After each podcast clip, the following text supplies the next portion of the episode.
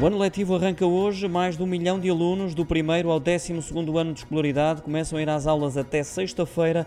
Parte deles ainda com professores por atribuir. É o que diz o balanço feito na sexta-feira passada pelo Ministro da Educação, João Costa.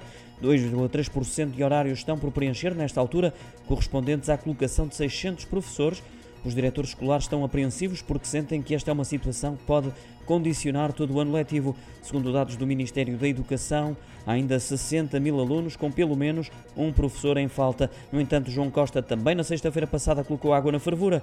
Mostrou-se otimista ao afirmar que o número de horários por atribuir, após a segunda reserva de recrutamento, não era tão baixo desde 2019, representando um decréscimo de 50%.